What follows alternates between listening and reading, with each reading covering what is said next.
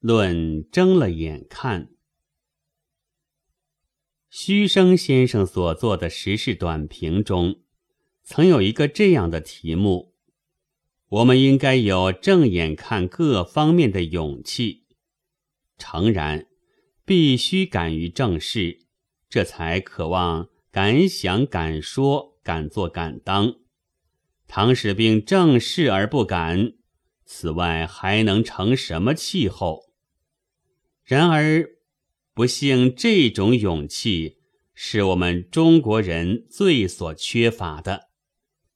但现在我所想到的是别一方面：中国的文人对于人生，至少是对于社会现象。向来就没有多少正视的勇气。我们的圣贤本来早已教人非礼勿视的了，而这礼又非常之严，不但正视，连平视、斜视也不许。现在青年的精神未可知，在体制却大半还是弯腰屈背。低眉顺眼，表示着老牌的老成的子弟，驯良的百姓。至于说对外，却大有力量，乃是近一月来的新说，还不知道究竟是如何。再回到正事问题去，先既不敢，后便不能，再后就自然不是不见了。一辆汽车坏了，停在马路上，一群人围着呆看，所得的结果是一团乌悠悠的东西。然而有本身的矛盾或社会的缺陷所生的苦痛，虽不正视，却要深受的。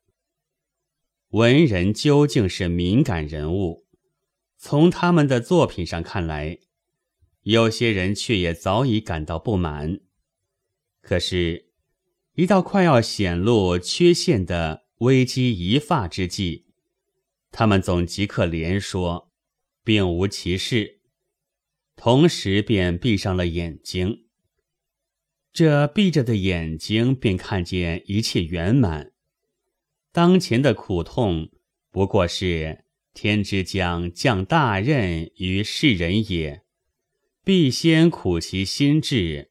劳其筋骨，饿其体肤，空乏其身，行拂乱其所为。于是无问题，无缺陷，无不平，也就无解决，无改革，无反抗。因为凡事总要团圆，正无需我们焦躁，放心喝茶睡觉，大吉。再说废话，就有不合时宜之咎，免不了要受大学教授的纠正了。呸！我并未实验过，但有时候想，倘将一位九折洞房的老太爷抛在夏天正午的烈日底下，或将不出闺门的千金小姐拖到旷野的黑夜里。大概只好闭了眼睛，赞叙他们残存的旧梦。总算并没有遇到暗或光，虽然已经是绝不相同的现实。中国的文人也一样，万事闭眼睛，聊以自欺，而且欺人，那方法是瞒和骗。中国婚姻方法的缺陷，才子佳人小说作家早就感到了。他于是使一个才子在壁上题诗，一个佳人便来贺。有青木，现在就得称恋爱，而至于终身之约，但约定之后也就有了难关。我们都知道，私定终身。在诗和戏曲或小说上，尚不失为美谈。自然只以和忠于中状元的男人私定为限。实际却不容于天下的，仍然免不了要离异。明末的作家便闭上眼睛，并这一层也加以补救了，说是才子及第奉旨成婚，父母之命，媒妁之言，经这大帽子来一压，变成了半个千钱也不值，问题也一点没有了。假使有之，也只在才子的能否中状元，而绝不在婚姻制度的良否。近来有人以为新诗人的作诗发表是在出风头、引异性，且迁怒于报章杂志的烂登，殊不知，即使无报，墙壁实古已有之，早做过发表机关了。据《封神演义》，纣王已曾在女娲庙壁上题诗，那起源实在非常之早。报章可以不取白话，或排斥小诗，墙壁却拆不完、管不及的。倘一律刷成黑色，也还有破词可画、粉笔可书，真是穷于应付。作诗不刻木板，去藏之名山，却要随时发表。虽然很有流弊，但大概是难以杜绝的吧。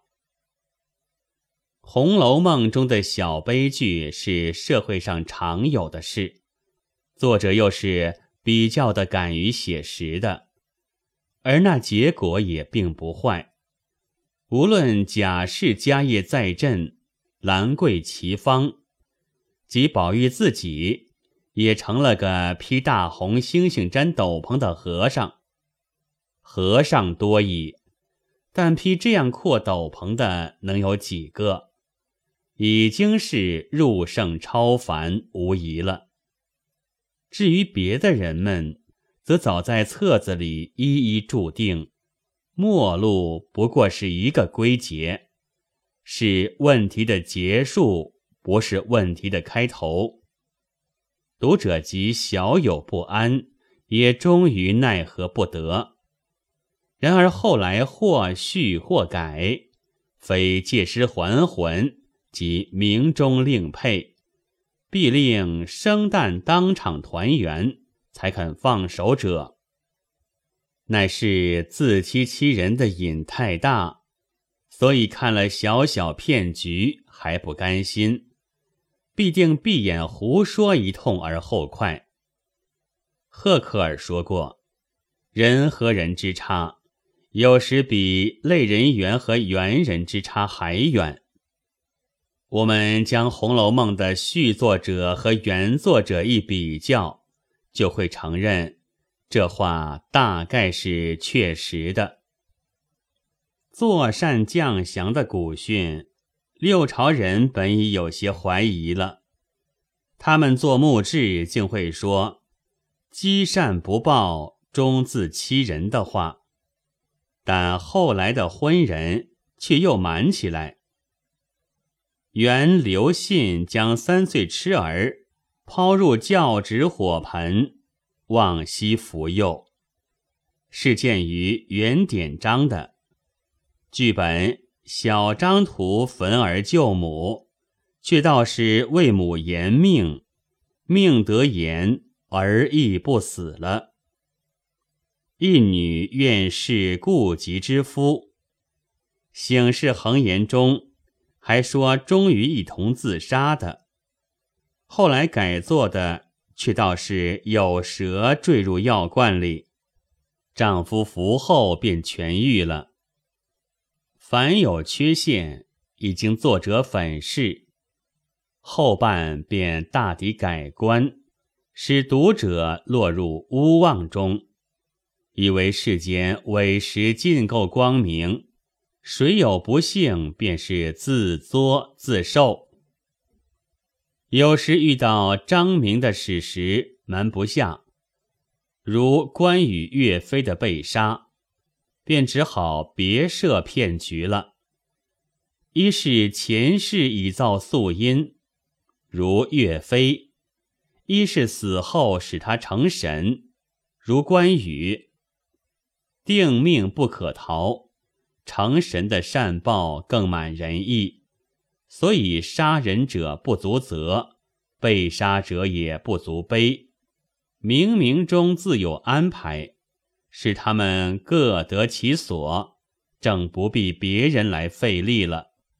中国人的不敢正视各方面，用蛮和骗造出奇妙的逃路来，而自以为正路，在这路上就证明着国民性的怯弱、懒惰而又狡猾，一天一天的满足着，即一天一天的堕落着，但却又觉得日渐其光荣。在事实上，亡国一次，即添加几个殉难的忠臣；后来每不想光复旧物，而只去赞美那几个忠臣，遭劫一次，即造成一群不辱的烈女。事过之后，也每每不思成凶自卫，却只顾歌咏那一群烈女。仿佛亡国遭劫的事，反而给中国人发挥两肩正气的机会，增高价值。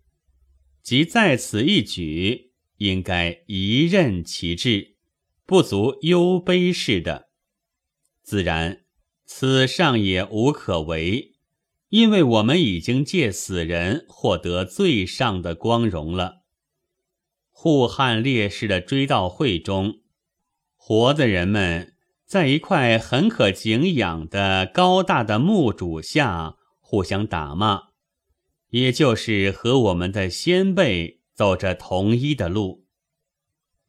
文艺是国民精神所发的火光，同时也是引导国民精神的前途的灯光，这是互为因果的。